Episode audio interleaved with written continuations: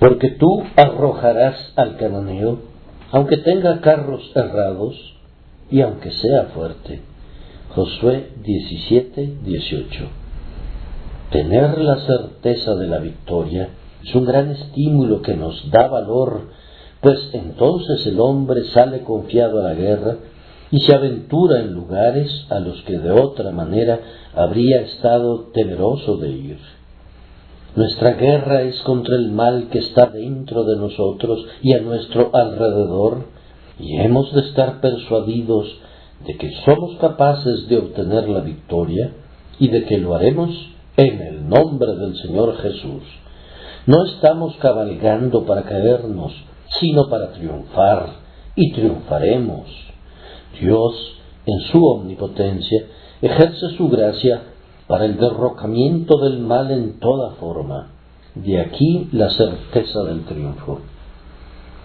Ciertos de nuestros pecados encuentran carros errados en nuestra constitución, en nuestros hábitos anteriores, en nuestras compañías y en nuestras ocupaciones. Sin embargo, hemos de vencerlos. Son muy fuertes y en referencia a ellos, nosotros somos muy débiles.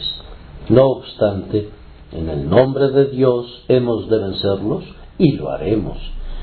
Si un pecado tiene dominio sobre nosotros, entonces no somos los hombres libres del Señor. El hombre que está sujeto por una sola cadena es todavía un cautivo. No hay tal cosa como ir al cielo si un pecado gobierna en nuestro interior, pues de los santos se dice, el pecado no se enseñoreará de vosotros. Arriba entonces, maten a todo cananeo, hagan añicos todo carro errado.